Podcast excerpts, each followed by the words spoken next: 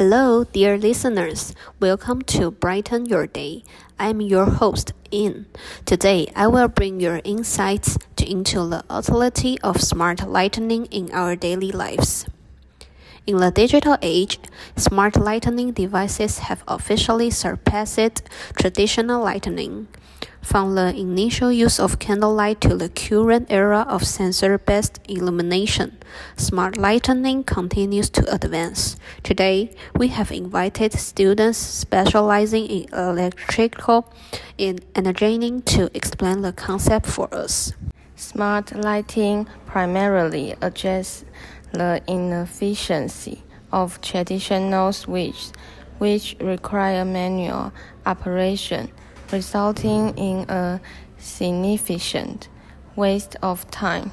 By employing a combination of control panels and electronic components, along with programming and utilizing apps to control the device, smart lighting achieves intelligent circuit switching control.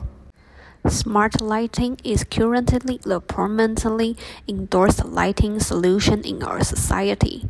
The utility of smart lighting extends beyond illumination and encompasses issues related to energy efficiency. Having smart switches at home is incredibly convenient. For example, in the app, you can group the lights in the bedroom when you want to turn on the lights in the bedroom, you can simply achieve it with a single remote button press. It's also convenient to turn all lights off or on when going to bed or waking up in the morning. In addition to the convenience, smart lighting is more energy efficient compared to traditional lighting by adjusting the brightness according to different lighting sense requirements. The actual energy consumption is lower during use.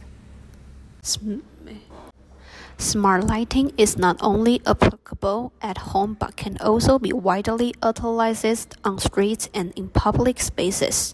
The smart lighting serve not only the purpose of illumination but also contribute to safety in the community. Let's hear the thoughts of our guest.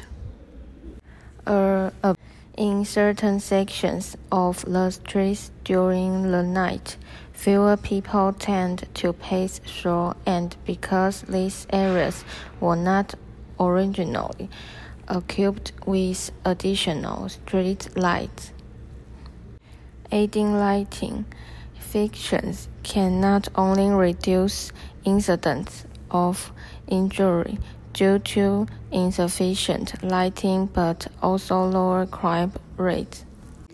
Smart lighting not only provides us with assistance in illumination in our daily lives, but also helps people conserve energy. It significantly enhances environmental safety. That concludes today's program. Thank you, everyone.